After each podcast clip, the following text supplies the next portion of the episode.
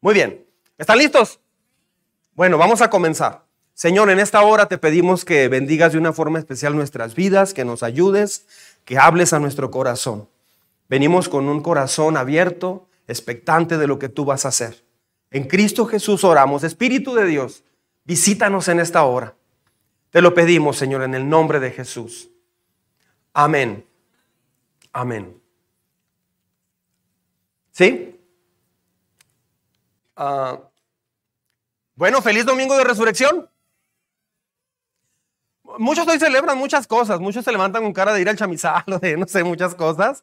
Este, hacer comida, algún deporte, bailar, no sé. Este, esconder huevos, uh, mandarle algún Didi Food al pastor, cosas así, ¿no? Este, bueno, eso, eso no tiene que ver con la resurrección de Jesús. Este, lo felicito por estar aquí. Después de aquí puede, puede ir a hacer una carne asada, no sé, y si le queda ya sabe. no se crea. Bueno, pero pues, ¿qué traes ahora, Valeria?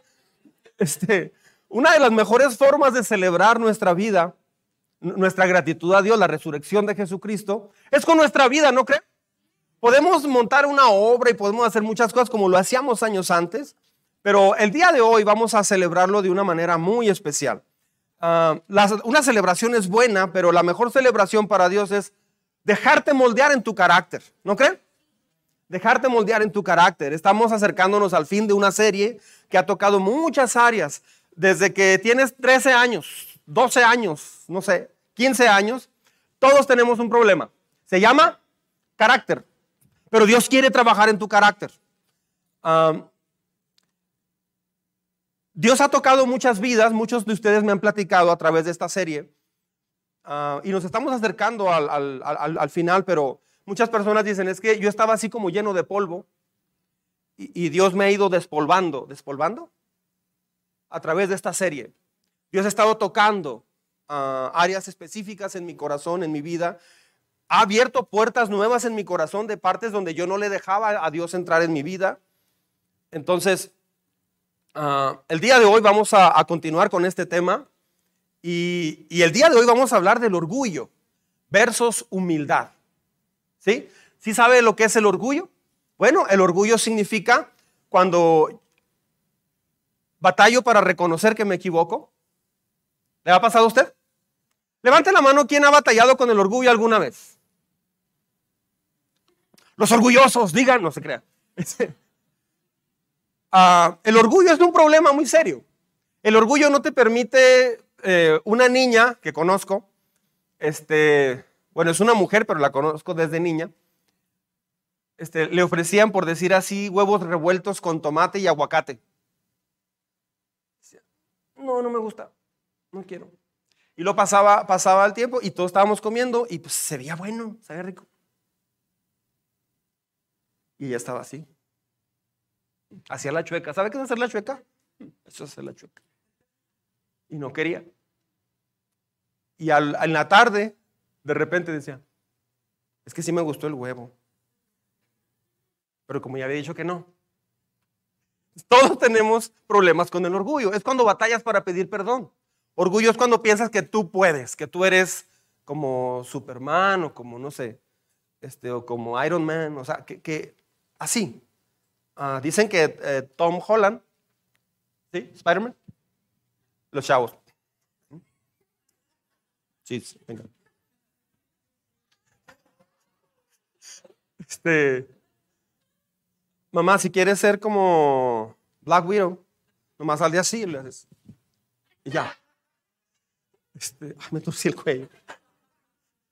Este, dicen que Tom Holland, cuando pues muy, muy jovencito eh, entró a Marvel y todo esto, espero no equivocarme. Y, si, quieres ofender a los jóvenes, cuando entró Tom Holland a DC, ¡ah! eso no lo pueden tolerar ellos. No se crea, entró a Marvel y ya grabó y todo, Spider-Man y todo ese rollo. Dicen que ah, Iron Man tuvo que hablar con él, o sea, el actor, tuvo que hablar con él y dijo, oye, bájale porque ya estaba empezando a ser como un poquito estrella, como, eh, quiero un yogur este, de vaca jubilada y no sé qué tanto. O sea, empezó a pedir cosas muy raras. Y, él mismo explicó, o sea, eh, se me estaba subiendo mucho a la cabeza. Eso es orgullo. ¿Sí me explico? Bueno, a los papás se nos sube de repente el orgullo y no alcanzamos a ver cómo nuestros hijos eh, toman decisiones y decimos, yo a tu edad, eso nos pasa a muchos papás. No, o sea, hijos, no se trata de juzgar a los papás.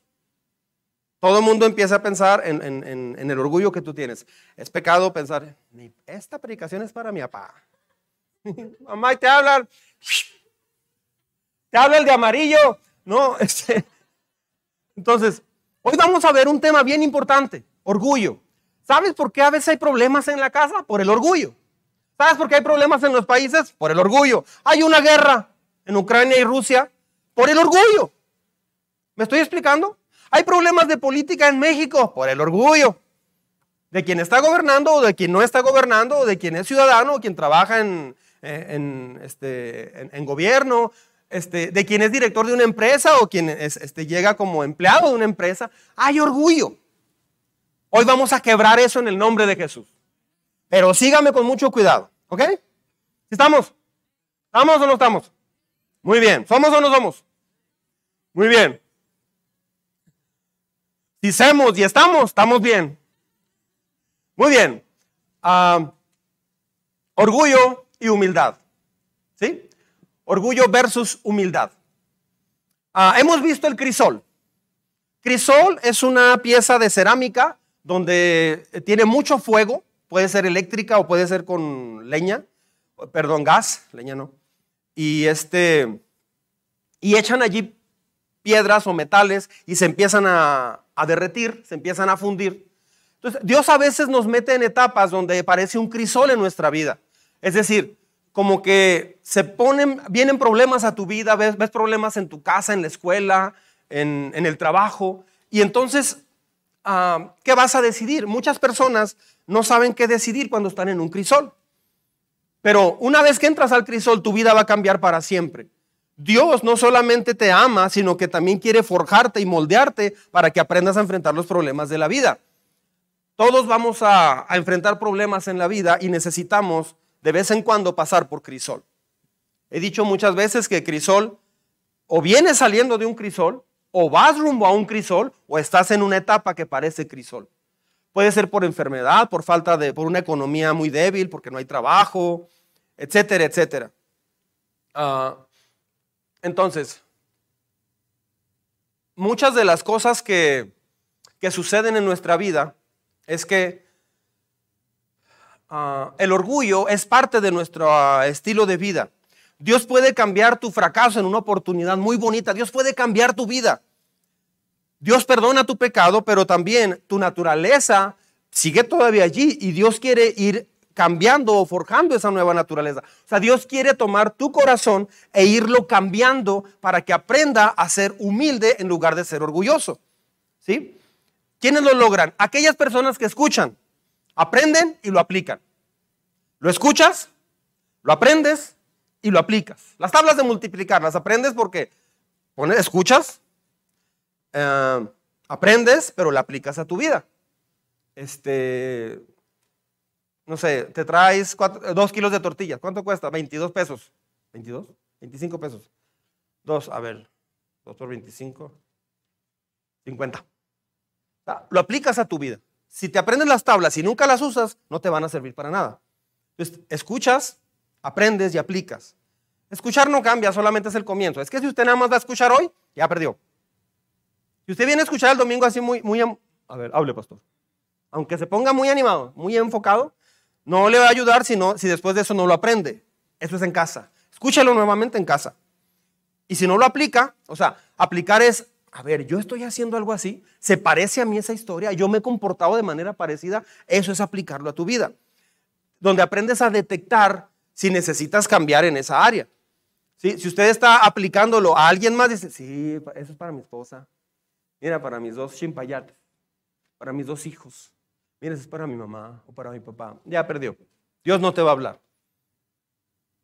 Ah, en la rutina de una semana sigues con ese proceso. Estás escuchando, estás aprendiendo, estás aplicando. Y así cambia tu vida. Muchas personas se desaniman porque quieren que Dios cambie toda su vida el domingo. No, tienes que trabajar, tienes que escuchar, tienes que aprender y tienes que aplicar. Esas tres cosas son en una rutina. Si en la semana ya no la revisas y no te metes al tema, solamente fue una serie más esta. Jesús dijo, dichosos los que oyen y guardan las palabras de este libro. Ah, entonces vamos a fijarnos hoy en la reacción del rey David. Cuando vino Natán, para quien no sabe, el rey David cometió un error muy, muy, muy malo, muy feo. Él ah, estuvo con una mujer que no era su esposa y luego como rey mandó a la batalla al esposo de esa mujer para que muriera este hombre. Fue algo muy, muy fuerte, muy duro y el rey David cometió un pecado muy feo. Vamos a aprender cómo darnos cuenta, fíjese bien esta palabra, de la clausura de un pecado. O sea, cómo cerrar un pecado, cómo una área donde usted cometió un pecado, cómo cerrarlo totalmente y acabarlo como debe ser, finalizar ese proceso y seguir adelante. Porque no siempre se finaliza un proceso de pecado. Muchas veces sigue abierto ese proceso. ¿Por qué? Porque faltaron ingredientes muy importantes. Tienes que cerrar. Hasta que no cierres ese proceso, no te saca Dios del crisol. Entonces es bien importante este tema. Eh, si un pecado no se clausura, no se cierra adecuadamente, seguirá rondando siempre. A eso se le llama carácter. Carácter es firmeza. Entonces, ¿cuál es la ilusión? ¿Todo está bien? ¿Cuándo qué? Cuando acaba bien. Mira, pues ya se solucionó. Finalmente vino el vecino y ya nos saludamos y todo, ya lloramos y no sé, todo quedó bien. ¿Será? No, el proceso fue malo. Hubo mentira, hubo pleito, hubo palabras altisonantes o no sé. ¿Y tú qué me ves? O sea, hubo cosas, hubo juicio, y termina bien. No, pero ya estamos bien. Mucha gente me ha dicho, no, no, pero ya terminamos bien. La cachetada que le di al vecino, este, ah, fue, sí fue mal, pero él también me dio una. Hicimos, amigos, amigos. Nos abrazamos. Hoy le llevé una gelatina y él me trajo la misma gelatina. Este, no le gustó. Entonces, ah, ya quedó todo bien. Este, estamos bien, pastor. No, eso no quedó, o sea, lo que pasó en el corazón, las actitudes del corazón no se, no se arreglaron nunca. No quedó cerrado, no quedó clausurado. Entonces, no te vas a volver a dar cuenta cuando cometas ese error otra vez. Es el problema de muchas personas. O sea, que no ubican, no se dan cuenta cuando se equivocan en ese sentido. Entonces, Urias muere, el esposo de Betsabé, ¿me está siguiendo? Urias muere y Betsabé está de luto. Lo hecho, hecho está. ¿Ya quedó así? Pues ya le pedí perdón a Dios. Ya murió Urias. Esta está de luto. Ya, carpetazo. Dale vuelta a la página. No.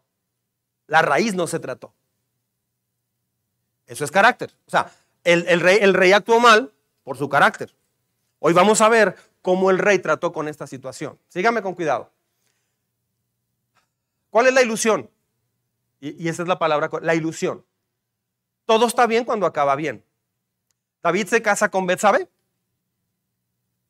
Y Betsabé da a luz. Como diré en España. Y vivieron felices para siempre. ¿Será así? No, no es así. O sea, hay cosas que quedan abiertas. Mucha gente me dice, no, ya, ya, ya hablamos.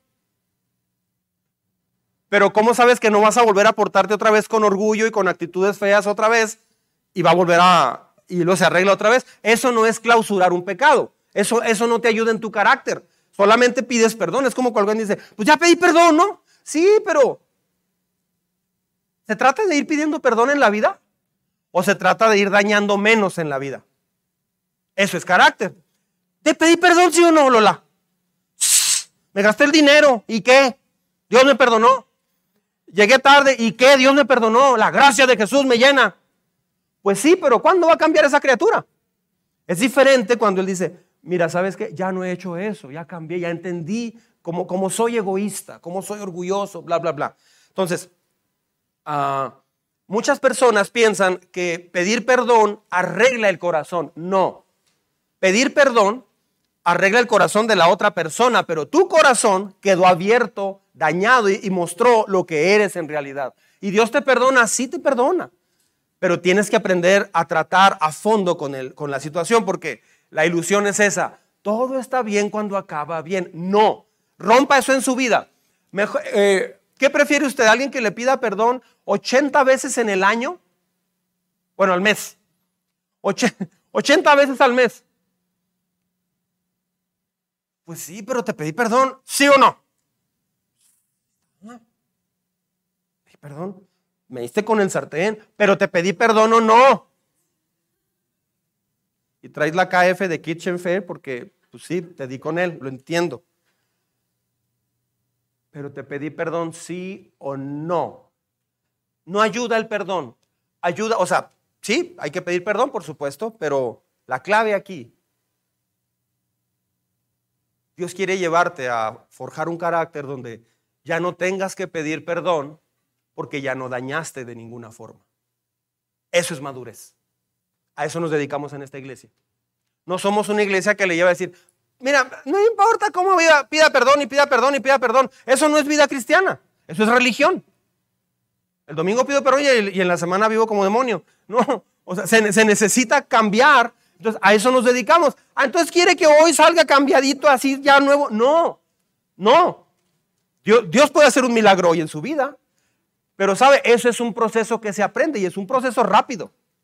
No es un proceso que lo va a durar 15 años, ¿eh? Un proceso que va a durar semanas. O, dos meses, tres meses. Es fascinante ese proceso. ¿Ok? Entonces la ilusión es, pero ya todo está bien. Todo está bien. Como un cuento de hadas. ¿Será así?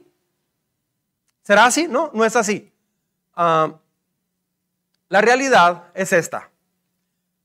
Segundo libro de Samuel, capítulo 11, verso 27. Vaya eh, conmigo en su Biblia, por favor, al segundo libro de Samuel, porque vamos a subrayar algunas cosas importantes. Si usted viene eh, por primera vez y no trae Biblia, no se apure, por eso lo pongo acá, para usted, que es nuevo. ¿Ok? Sígame en su Biblia, al segundo libro de Samuel, capítulo 11, verso 27.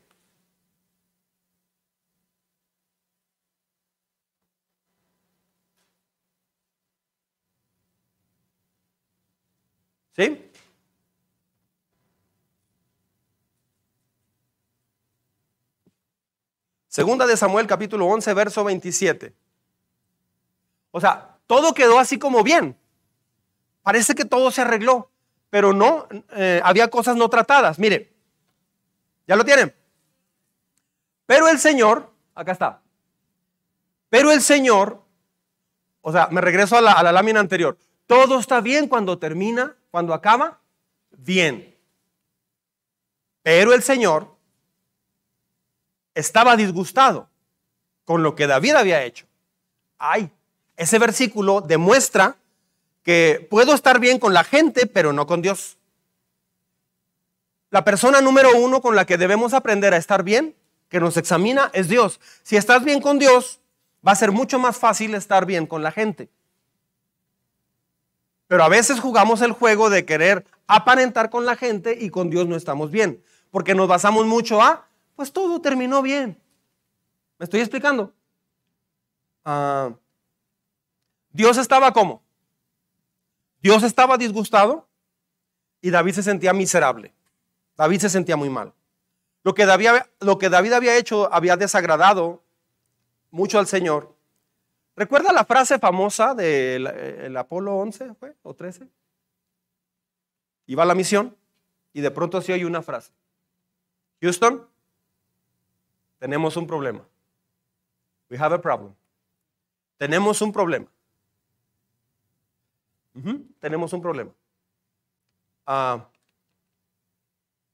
Salmo 32, versículo 3 y 4. Salmo 32, verso 3 y 4. ¿Puede anotarlo por allí? No vaya en su Biblia ahorita porque me voy a ir rápido, pero anótelo. Salmo 32, versos 3 y 4. Mientras guardé silencio, vea lo que pasa. O sea, cometió un pecado. Este salmo refleja esa situación de David que él había pasado. Dice, mientras guardé silencio, ¿está, está conmigo? Mis huesos se fueron qué? Consumiendo. Cuando, cuando haces algo que no es correcto, jóvenes, cuando haces algo, acá están los jóvenes también, cuando haces algo que no es correcto, tus huesos se van consumiendo, te vas sintiendo triste, deprimido, vacío. ¿Y qué es lo que haces? Te pones a ver tele, te pones a ver TikTok o jugar video, lo que sea. Eso no te va a arreglar, eso no te va a ayudar. Te vas al trabajo, te pones a pintar la casa. ¿Qué vas a hacer? Voy a volver a pintar la casa. ¿Por qué? Necesito estar haciendo algo porque me siento triste y, y soy hacedor. Tengo que hacer algo y así olvido. No, no, eso no arregla el carácter.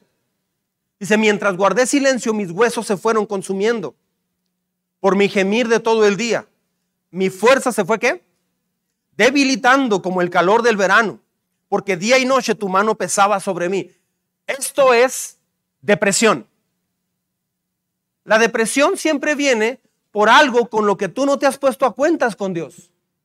La depresión viene por algo donde tú ah, no le has pedido perdón a alguien. Ah, tal vez usted acusó a alguien o juzgó a alguien y usted este, está juzgando y no ha pedido perdón a esa persona. Tal vez en su mente usted ha juzgado a, una persona o dos o tres, no sé, y usted este, se va desanimando. Le va pasando justo, justo esto. Sus fuerzas se van consumiendo. ¿Por qué? Porque adentro estás juzgando. Ah, te estás debilitando, en el verso 4, y la mano de Dios pesa sobre tu vida. O sea, el Espíritu Santo está en todas partes y Él va poniendo en tu corazón, necesitas hacer esto y esa carga allí la traes. ¿Por qué traes esa carga? Porque Dios te ama. Porque Dios te ama y Dios no te va a dejar así. Cuando te enojas con papá, con mamá, con un amigo, con, con su esposa, con su esposa, cuando actúas mal, Dios no te va a dejar así. Dios va a ir y vas a escuchar una voz que dice, y si vas y pides perdón, ese es Dios hablando. David fue consumido por el peso del pecado todo el día, como en agosto aquí en Ciudad Juárez. El calor bien duro. Así pesaba el, el... No sé si le ha pasado que en julio o agosto de pronto no tiene aire, aire acondicionado. Y Este, una vez que no, no, no sé qué pasó, se descompuso el aire o el motor, no sé qué pasó. Yo me levanté por un atomizador y echaba así y me caía. No, eh, abría la ventana y entraba el aire caliente, así caliente. Puse unos panes y se cocieron. Este, o sea, llega un momento donde ya, ya no hayas que hacer. O sea, el aire ya no es, no es un lujo. Este, mucha gente no tiene pero se complica mucho. Así más o menos pesa algo donde tú no has arreglado tu situación con Dios por algo que hiciste. David se siente como un pez fuera del agua, David pierde el propósito de su vida, así totalmente. Ah, ahora, vamos a ver cómo cambia el tono aquí en los textos en Segunda de Samuel, capítulo 12. Segundo libro de Samuel, capítulo 12. En el verso Verso 1. ¿Sí? Dice, el Señor, el Señor envió a Natán para que hablara con David. Cuando se, presentó ante David, le dijo, bueno, e, eso está muy interesante.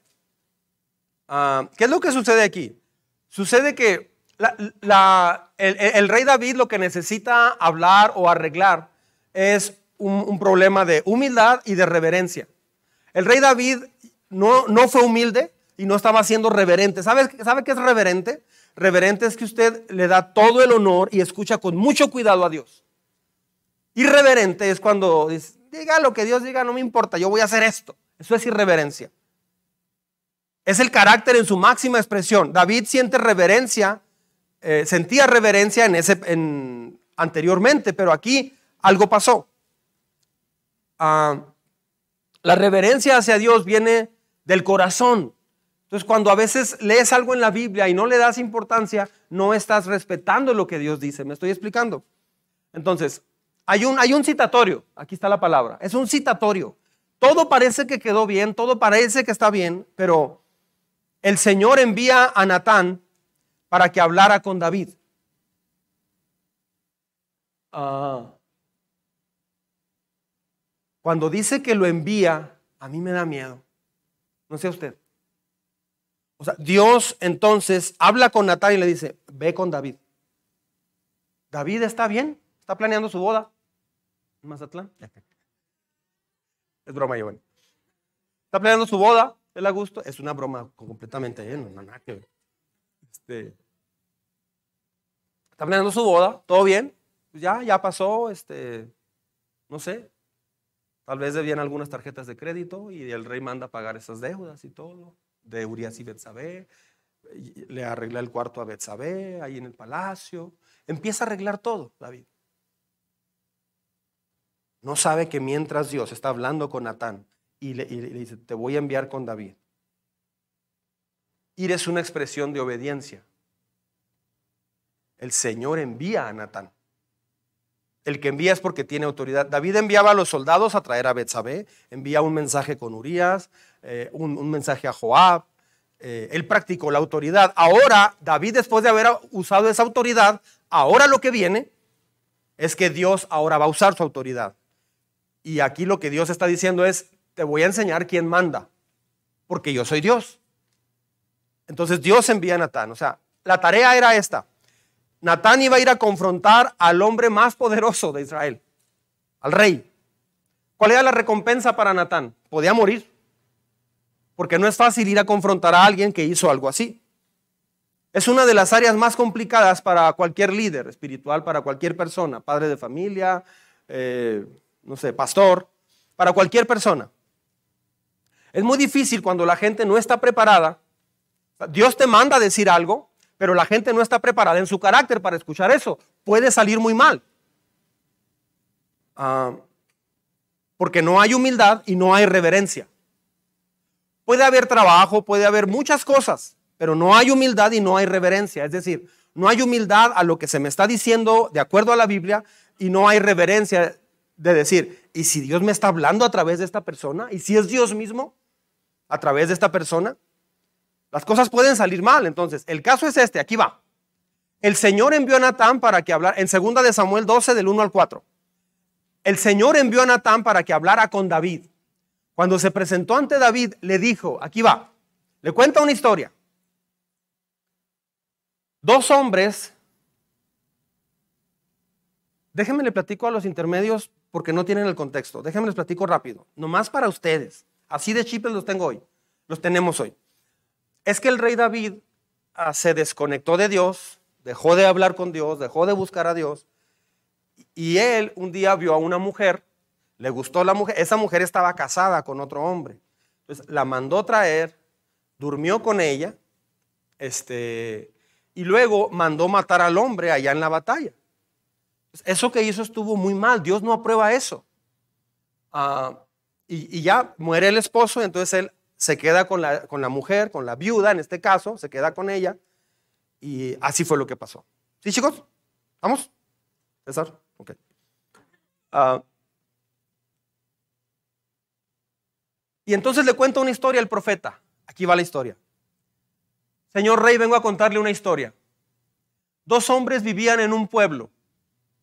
Uno de ellos, el uno, era rico y el otro era pobre. ¿Sí? El rico tenía muchísimas ovejas y vacas. En cambio, el pobre no tenía más que una sola ovejita, el mismo, que él mismo había comprado y criado. La ovejita creció con él, o sea, no era un animalito como para cruzar y vender. Y, no, no, era, una, era algo muy querido para él. La ovejita creció con él y con sus hijos. Comía de su plato, bebía de su vaso, y dormía en su regazo, es decir, aquí. O sea, era, algo muy especial. Era para este hombre como su propia hija. ¿Ok? Imagínese el, el evento. Le está platicando el profeta Natán al rey David. Le está platicando esto. Pero sucedió que un viajero llegó de visita a casa del hombre rico. Cuando viene un viajero, en Medio Oriente llega un viajero, siempre al viajero se le atiende de la mejor manera posible. En México hacemos eso también. Mi casa es tu casa y nos desvivimos por atender bien a la gente. Somos famosos en el mundo por eso, ¿sabía? Bueno, dice, y como éste no quería matar ninguna de sus propias ovejas, o sea, el que tenía muchas, o vacas, para darle de comer al huésped, le quitó al hombre, la eh, al hombre pobre su única ovejita. Tan grande fue el enojo de David. Vea esto contra aquel hombre que le respondió a Natán. Tan cierto como que el Señor vive, que quien hizo eso merece la muerte. ¿Cómo pudo hacer algo tan ruin? Ahora pagará cuatro veces el valor de la oveja. Qué impresionante. Qué impresionante. Cuando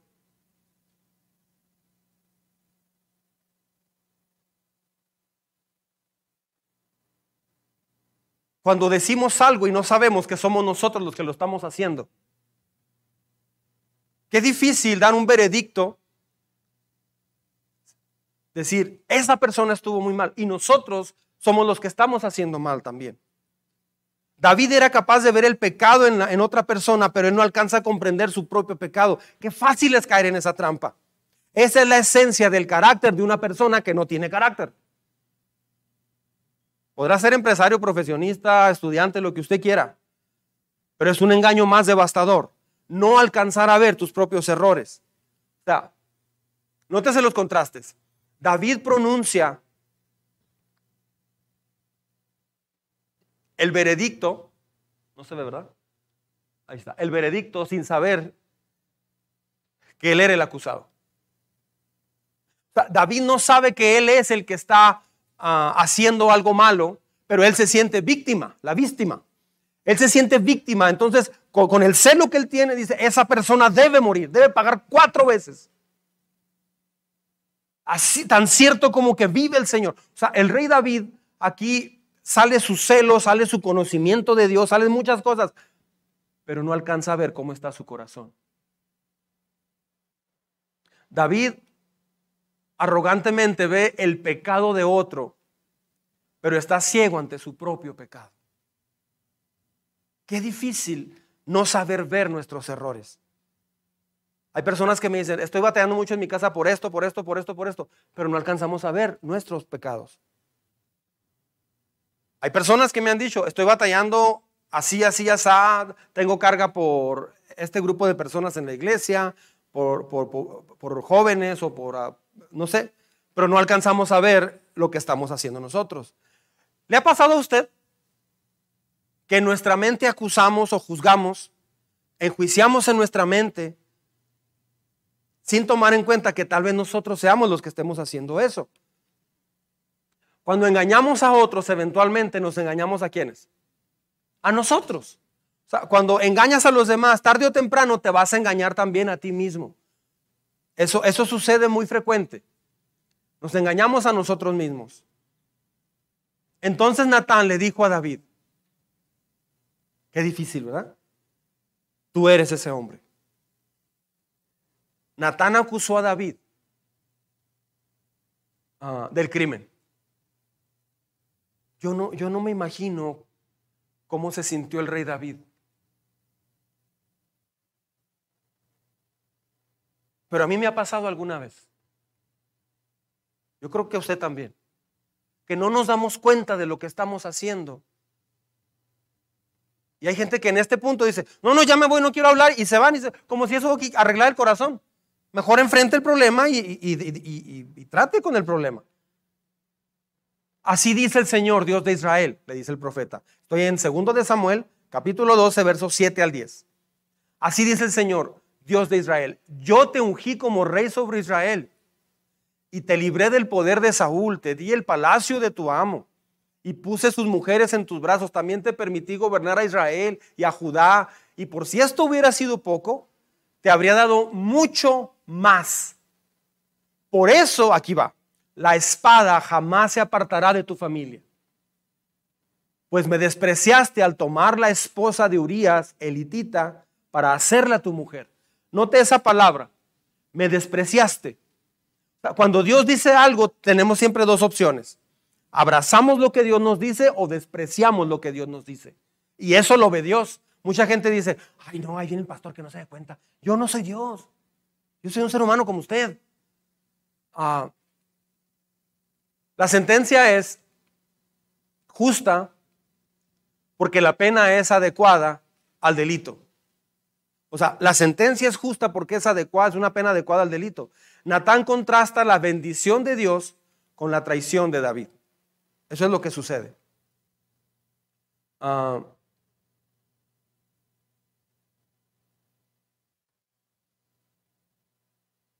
Natán acusa a David de despreciar la palabra de Dios. Y luego dice lo siguiente, por lo cual ahora no se apartará jamás de tu casa la espada, por cuanto me menospreciaste y tomaste la mujer de Urias Eteo para que fuese tu mujer. Natán acusa a David de despreciar a Dios. ¿Ha despreciado usted la palabra de Dios? ¿Hemos despreciado a Dios alguna vez? Entre más usted está despreciando a Dios, su carácter empieza a crecer del, lado egoísta y orgulloso. Aquí venimos, hay algunos vecinos o, amigos que me han dicho, ay, pues es que usted va a la iglesia, usted que está cerca de Dios. No, en primer lugar, venimos no porque seamos muy buena gente, venimos porque nos dimos cuenta que necesitamos a Dios para aprender todo esto precisamente. Así que nadie aquí es como el santurrón o el santo o el... Ah, no, no, estamos aprendiendo todos. Natán acusa a David de despreciar a Dios.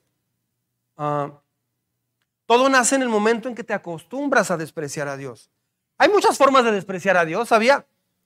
Cuando lo intercambias por lo que tú decides, cuando no tienes tiempo para Dios, cuando sales corriendo en la mañana, de alguna forma se desprecia a Dios. Eso es tu carácter. Eso es lo que Dios quiere cambiar. Esos son hábitos que tienes de despreciar a Dios. Lo urgente no es orar para que te vaya bien. Ya, ya oré, ya oré. No, no. Es apreciar estar un tiempo con Dios. Ah, la sentencia. Segundo de Samuel 12, versos 11 y 12. Dice, pues bien, así dice el Señor, yo haré que el desastre que mereces surja de tu propia familia. ¿Se da cuenta cómo Dios empieza a trabajar ahora para disciplinar a David? Dice, y ante tus propios ojos tomaré a tus mujeres y se las daré a otro. el cual se acostará con ellas en pleno día. Eso es bien duro. Eso es bien duro. Lo que tú hiciste a escondidas, escuche esto, yo lo haré a plena luz, a la vista de todo Israel. Y algunos tienen mirada de, Dios, no, es que hay una cosa que tiene usted que entender. Dios es perfecto y es santo, es puro. Y Dios quiere, Dios vino a la tierra para abrir un camino para todos nosotros a la eternidad. Si usted muere y Jesús no es el centro de su vida, no es quien dirige tu vida y usted no tiene una relación genuina con Él, usted va a morir y no va a ir al cielo. La Biblia dice que no, aunque tenga 100 religiones. No hay ninguna religión, ni la cristiano protestante, no hay ni, la cristiana evangélica, esta, ninguna religión te va a llevar al cielo, ninguna. Quien te va a llevar al cielo es una relación genuina con Dios. Es, es a lo que nos dedicamos aquí. No proclamamos, no anunciamos, no hablamos de una religión, sino una relación personal con Dios. Dios vino del cielo a la tierra en la forma de Jesucristo, en la persona de Él, para dar su vida por tus pecados, lo que usted debería de pagar, y Él lo pagó en lugar tuyo. Entonces, si Él vino a hacer todo eso, no cualquiera puede ir al cielo. Una vez que le entregas tu corazón a Jesús, Dios quiere enseñarte a vivir con un carácter que le agrade a Dios. ¿Por qué? Porque lo único que usted se va a llevar al cielo es su carácter, solamente. Entonces, uh, Natán predice la violencia ah, para la familia y la traición para la familia de David. Ahora, atención acá. Aquí va lo importante. ¿Cómo reaccionó David? ¿Cómo reaccionó David?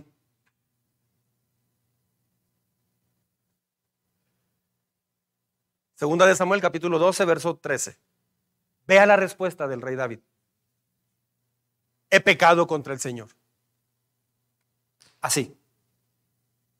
Por su necedad y por haberse dado vacaciones y todo, cometió ese pecado. Pero una vez que, que Dios le dijo en qué se estaba equivocando, no acusó a nadie. Él pudo haber dicho, ¿por qué Betsabé se bañó enfrente del palacio? ¿Qué tenía que estarse bañando allí si sabe que está frente a mi terraza? Se puede haber justificado de mil formas. Una vez alguien me dijo, hace muchos años, no, no, todavía no era pastor yo. Me dijo, es que parece hecho adrede. O sea, salgo del trabajo, me pagas, allá en el 97. Me pagaste y salí del trabajo, fui a, Plaza Juárez Mall. no sé por qué, si estoy feliz con mi esposa. ¿Por qué Dios permite que me cruce con Adriana, la que fue novia en la secundaria? Pero así, mira, justamente. ¿Y eso qué tiene que ver? Pues me fui con ella a un hotel. Qué malo es Dios contigo, ¿ah? Como el que dijo, mi novia es tóxica, mi pareja es tóxica. Tóxica a morir. Deja ir con una muchacha al cine. No me deja llevarla a comer. No me deja irme de vacaciones con ella. Mi novia es tóxica. Ma, pues es tu novia. ¿Cómo no se va a enojar si vas con otra? Ah, resulta. Este, el rey David dijo, he pecado contra el Señor. ¿Cómo reacciona usted? El rey David no se enojó, no se enfureció, no juzgó. Dijo, he pecado contra el Señor. Reconoció David ante Natán.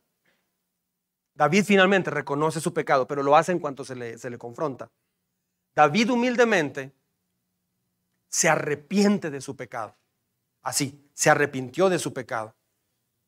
David escogió la humildad. Así de sencillo para algunos, así de difícil para otros. Una persona entrenada en el carácter de Jesús puede equivocarse y casi destruir su vida. pero sabe reconocer su pecado cuando entiende que se equivocó, cuando le dicen que se equivocó. Esta serie es para crecer rápido en esta área. Qué difícil para Natán ser enviado como emisario de Dios para confrontar al rey. Tal vez David pudo murmurar contra Natán, David pudo mandarlo a ejecutar inclusive, Pero David reconoce su pecado. Vea usted, segundo libro de Samuel, capítulo 12, verso 13 y 14. Dice, el Señor ha perdonado ya tu pecado y no morirás, contestó Natán. Sin embargo, tu hijo sí morirá, pues con tus acciones has ofendido al Señor. El pecado siempre afecta a víctimas inocentes, ¿verdad que sí?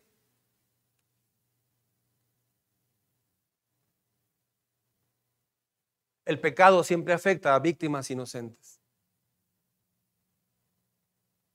La confesión no quita todas las consecuencias. ¿Sí sabía eso? Señor, pues ya te pedí perdón. Sí, pero las consecuencias no, no siempre se quitan. Muchas veces siguen allí por diferentes cosas. Vea lo que escribió el rey David en esa época. Salmo 32, versos 1 y 2. Vea esto.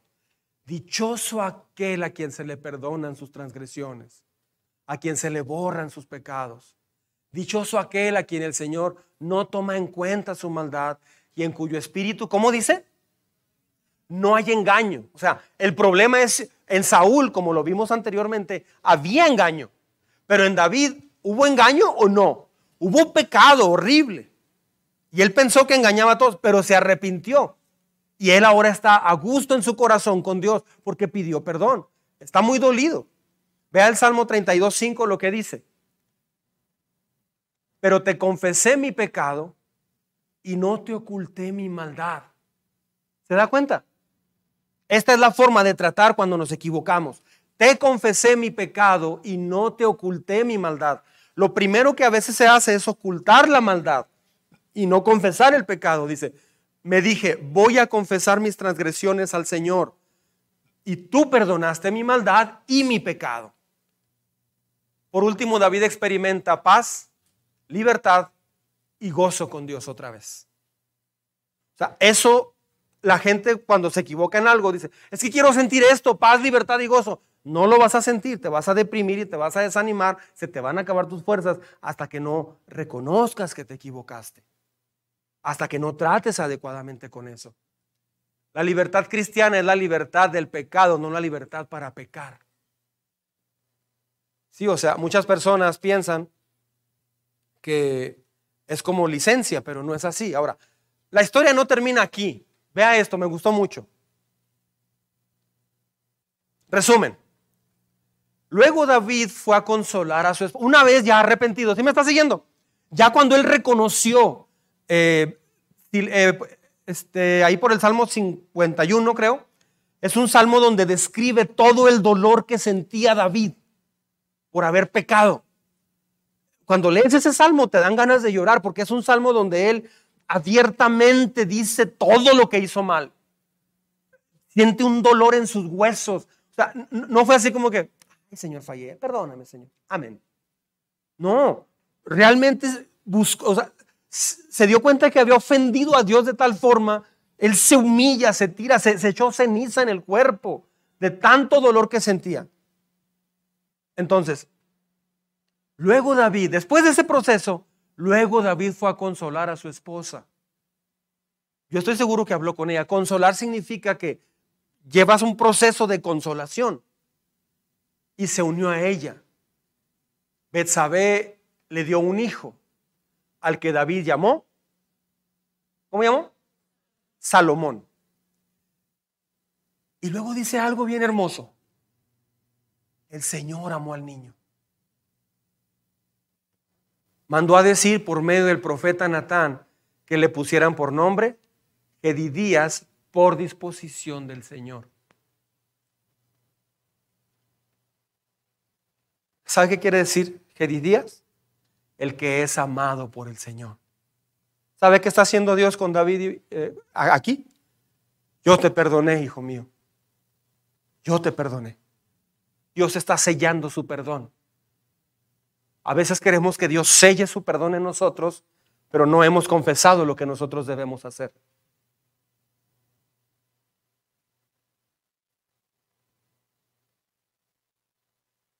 David, Dios bendice a David y a Betsabé con un hijo a quien llamarían Salomón, que significa paz.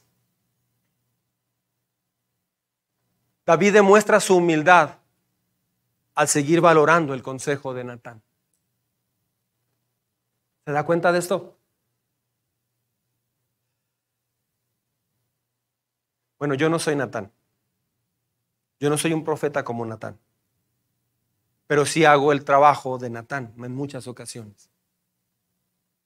Y ha sido muy doloroso, particularmente cuando te acercas a alguien, hombre o mujer, o una pareja, a ayudar. Y al final eres el malo de la película. Puedes dedicar días enteros, horas y oraciones y decenas de consejos. Y al final eres el malo de la película.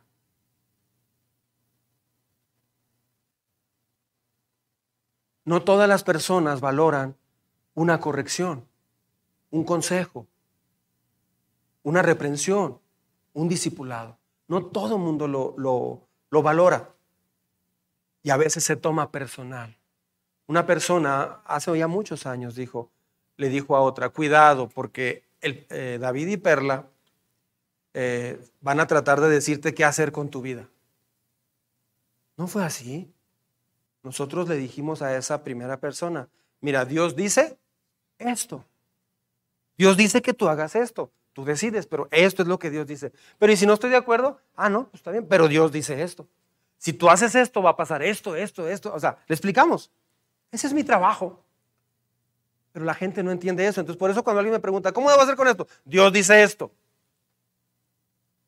Y es, Dios dice esto. Entonces, yo no soy el profeta que tiene la palabra o el pastor que tiene la palabra que usted debe hacer. Yo lo llevo a la palabra de Dios, no mi palabra. ¿Sí me estoy explicando? Pero esa es una oportunidad para que usted le demuestre a Dios cómo está su carácter. ¿Hay orgullo o hay humildad? La amistad, la amistad entre David y Natán es bien interesante aquí. Una amistad genuina es donde se puede hablar en amor algo y, se habla y hay resultados buenos. Es otra cosa bien interesante. Ahora, mire este detalle. El tributo. Vea esto, me gusta mucho. Estos seis le nacieron en Hebrón, o sea, tuvo varios hijos, donde reinó siete años y seis meses. O sea, el rey David. Dice, en Jerusalén reinó 33 años. Allí le nacieron Simá, Sobab, ¿y quién? Natán y Salomón. ¿Cómo se llamó el tercer hijo de David? Natán. O sea, tú ves eso en el rey David. Dices, ah, no es alguien que dijo, mm, ya no me llevo tan bien contigo porque tú me dices mis errores. Pinto mi raya. Tú te llevas y no te aguantas. O sea, este, pinto mi raya de lejos, ¿por qué? Porque no me gusta lo que me estás diciendo. No me gusta, no lo acepto. No sé si ni siquiera sé si viene de Dios o no, tal vez viene de ti. No me gusta. No, aquí lo que pasó es que el rey David valoró mucho, porque lo que se le dijo, él supo que venía de Dios. Estaba, ah, tenía una conexión con Dios, estaba sensible a Dios. David y Betsabé honran a Natán llamando a uno de sus hijos como él. El legado. Ahora va Dios. Dios fue todavía más allá. Jesús tenía unos 30 años, ya, Jesucristo, muchos años después, siglos después. Jesús tenía unos 30 años cuando comenzó su ministerio, Jesucristo. Era hijo, según se creía, de José. Fíjese bien, hijo de Elí. te habla de la descendencia del rey David. Hijo de Elí, hijo de Matat, hijo de Leví, hijo de Melquí, hijo de Hanai, hijo de José, hijo de Melea, hijo de Mainán, hijo de Matatá, ¿Hijo de quién? Hijo de Natán. Hijo de David. Dios honró al rey David por haberle puesto a ese, a ese, a ese niño Natán en referencia que él fue el que me dijo mi pecado, porque me, Dios lo usó para ayudarme a que yo reconociera mi maldad. Dios me habló a través de él, voy a honrarlo y pone ese nombre, honra a Dios y honra al profeta y entonces Dios lo premia porque de la descendencia de Natán directamente viene Jesucristo. Dios sella y deja un legado maravilloso. A mí esto me emociona mucho. Dios honra al hijo de David y Betsabé, Natán, dándole un lugar privilegiado en la genealogía de Jesús, en la línea familiar de Jesús. Dios redimió por completo el gran pecado de David de tal forma que trajo al redentor de los hijos nacidos a consecuencia de su pecado. ¿Se da cuenta cómo Dios perdona totalmente el pecado? ¿Se da cuenta de lo que Dios hace? Entonces, ¿quién somos nosotros para estar enjuiciando a la gente? Siempre que alguien te platica algo, te platica a su lado. Una esposa llega y me platica a su lado, o un esposo me platica a su lado. Dices, qué mala esposa tiene este hombre, pobrecito. Pero luego hablas con la esposa, pues, ¿quién es este hombre? Porque cada quien platicamos nuestro lado, platica a su lado. Dios honra cuando hay una actitud de humildad en lugar de una actitud de orgullo. El rey David en el Salmo 51, lo que les decía ahorita, verso 10 al 13. Él decía, crea en mí, oh Dios. ¿Un corazón qué? Un corazón limpio y renueva la firmeza de mi espíritu.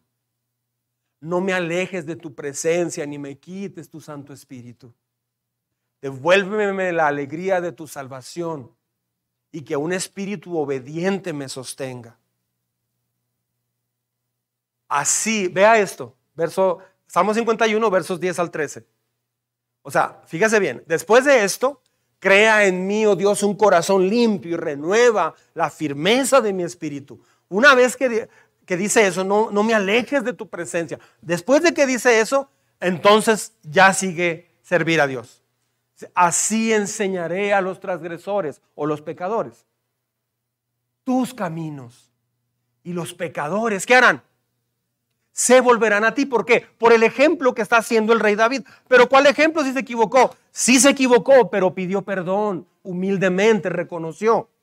Es que cuando alguien está diciendo, es que yo por todo lo que hice me siento bien culpable, básicamente no le estás creyendo a Dios. Cuando le pides perdón genuinamente a Dios, Dios te perdona y ya no te está acusando. A menos que usted quiera seguir recordando eso. Eso es otra cosa. Pero cuando Dios perdona, es Él perdona completamente. Hoy celebramos el día de resurrección, el domingo de resurrección. Si Jesús resucitó y Él dijo que nos iba a perdonar, es el sello del perdón, completamente. Ese es el Dios del que yo predico. Ese es el Dios que a mí una y otra vez me ha rescatado y me ha levantado. Y estoy aquí solamente porque Él ha sido muy bueno. Pero tuve que ir haciendo algo y, a lo largo de mi vida. Cuando yo me he equivocado, he tenido que dolerme por mi pecado y reconocer mis fallas. Y Dios en su misericordia me ha levantado. Si me quedo a ponerme en lo grotesco que me equivoqué, ahí, me voy a morir. Así es cuando se dice, Dios vino a perdonarte para darte una vida nueva. Es en serio. Es en toda la extensión de la palabra. En un tema como este, usted se va a equivocarse y dice, uy, no, una vida así yo no podría. No, no, nadie puede. Nadie puede. Por eso es la iglesia, para que aprendas cómo. Conforme vaya usted avanzando en años, te vas a ir dando cuenta que tu vida pudo haber sido muy diferente si Dios hubiera guiado tu vida. Pero hoy se está dando cuenta que no es tarde para comenzar ese momento. Hoy puedes comenzar una nueva vida con Dios. Hoy puedes tener un nuevo comienzo con Dios. Pascua significa que el juicio no tiene que llegar a ti, sino que pasa por encima. Y en Egipto solamente pintaron con la sangre de un corderito eh, los postes, el marco de la puerta de las casas. Y el ángel de la muerte no llegó cuando murieron todos los hijos primogénitos de Egipto. El ángel no llegó donde estaba esa marca de sangre. Eso fue un ejemplo de cómo la sangre de Jesús, al morir en la cruz, te iba a proteger de la muerte espiritual. La muerte física no es problema, todos vamos a morir. ¿Y sabía? Todos vamos a morir.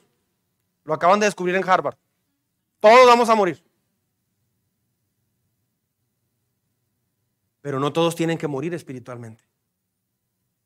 La muerte peligrosa no es la física, es la espiritual. Es cuando Jesús no está en tu corazón genuinamente y usted no vive para Jesús. Pero hoy puede comenzar. Póngase de pie, por favor, y cierre sus ojos. Póngase de pie.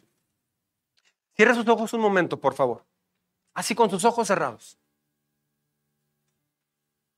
Yo sé que Dios le habló a su corazón este día. Yo sé que no vino por casualidad.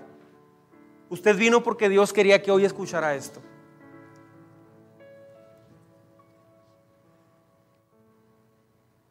Tal vez usted conoce de Jesús.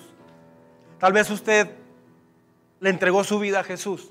Pero por algo se desconectó, se desanimó, vinieron problemas, pasó una pandemia terrible.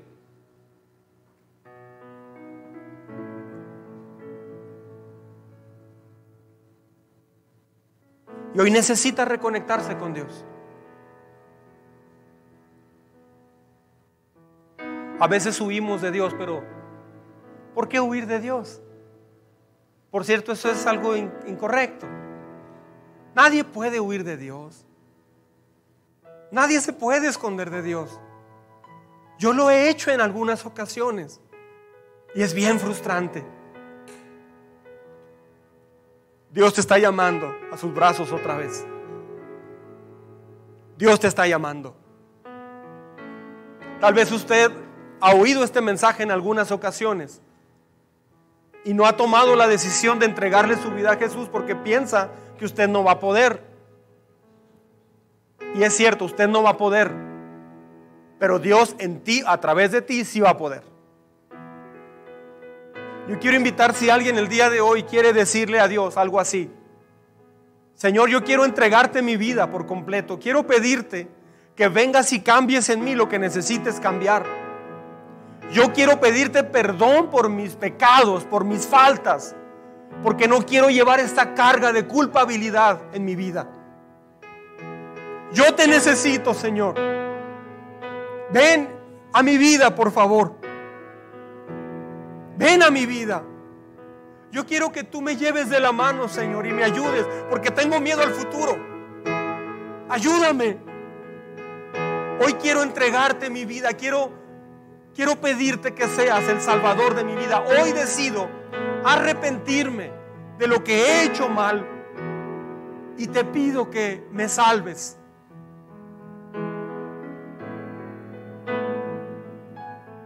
Hoy decido pedirte perdón y suplicarte que me permitas reconciliarme contigo y seguir adelante. Así con sus ojos cerrados. Todo el mundo con los ojos cerrados, por favor. Yo quiero preguntar si hay alguien que hoy quiera tomar esa decisión. Hágamelo saber levantando su mano. Yo quisiera hacer una oración por usted antes de terminar. Te felicito. Te felicito. ¿Habrá alguien más que hoy quiera tomar esa decisión? Sabía que no hay edad para hacer esto. Felicidades allá. Tal vez lo has hecho antes, pero hoy entendiste lo que implica. ¿Hay alguien más que quiera tomar esa decisión?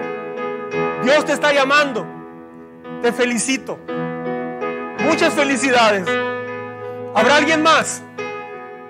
Dios te trajo con un propósito muy importante. Muchas felicidades.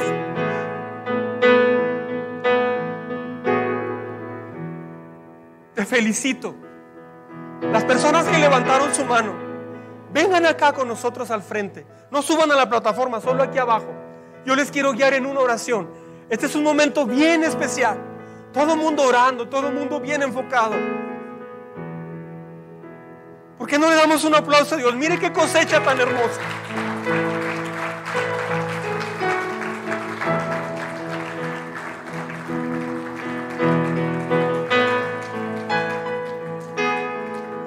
Pasando, Arlet? Vente, pásate. ¿Alguien más quiere pasar? Pásele, güerita. ¿Quién más quiere pasar? Hoy Dios te está llamando.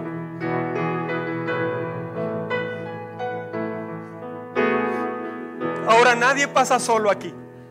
Siempre alguien de nosotros les acompaña ahí atrásito. Acérquese con alguien, por favor.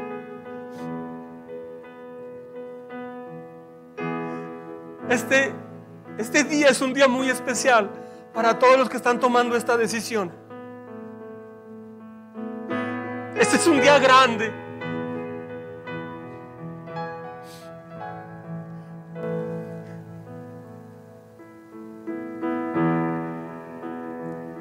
Si alguien está titubeando y luchando porque le da vergüenza, no hablamos, hablamos de humildad hoy.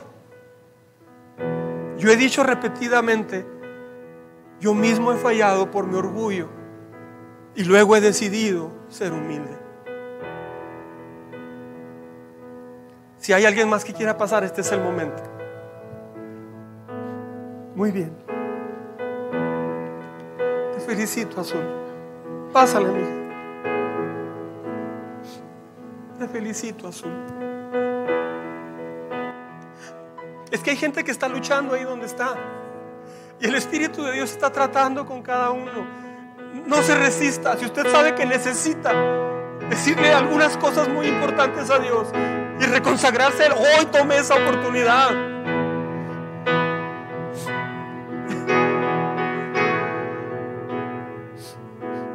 Las personas que pasaron, repitan esta oración conmigo, por favor.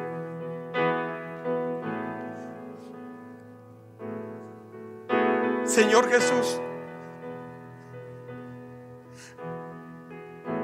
yo he oído ya de ti. Yo, yo, sé quién eres. He oído muchas cosas que tú haces en otras personas. Pero hoy vengo a pedirte. Hoy vengo a suplicarte lo que has hecho en otras personas lo hagas también en mí. Hoy te pido que perdones todo mi pecado. Perdona toda mi maldad. Hoy vengo a la cruz del Calvario a pedirte que perdones todo lo que he hecho mal, lo que he hablado, las cosas que he hecho y lo que he pensado. Perdóname, por favor. Yo quiero conocerte. Lava mi maldad con la sangre que derramaste en la cruz. Espíritu de Dios, ven a mi vida. Guíame. Toma mi corazón. Haz de mí lo que quieras que yo sea aquí en la tierra. Yo quiero ser todo lo que tú me llamaste a hacer. Hoy te suplico que seas mi Señor. Públicamente te recibo y te reconozco como el nuevo Señor de mi vida, el que manda sobre mi vida. Enséñame a entender la Biblia. Enséñame a venir. Mira lo que está pasando por haber venido hoy. Así es que enséñame a estar aquí para aprender y crecer. Hoy te pido que escribas mi nombre en el libro de la vida, de la vida eterna.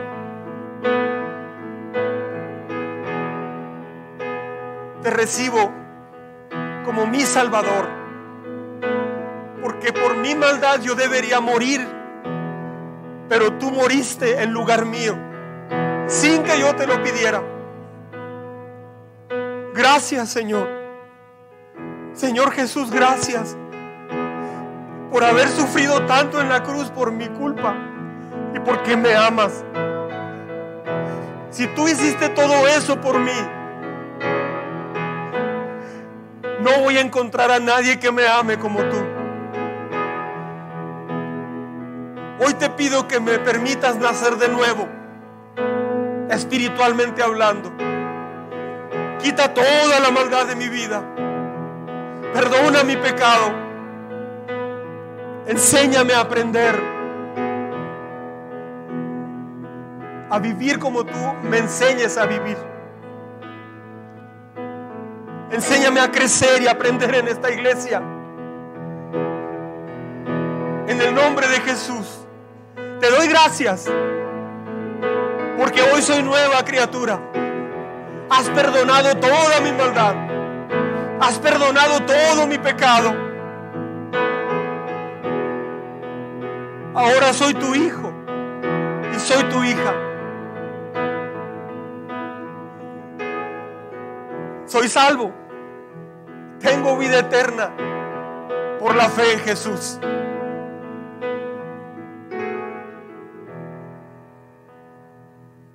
Gracias Señor por esta magnífica tarde que jamás olvidaré. Gracias por este 17 de abril. Gracias Señor. Amén.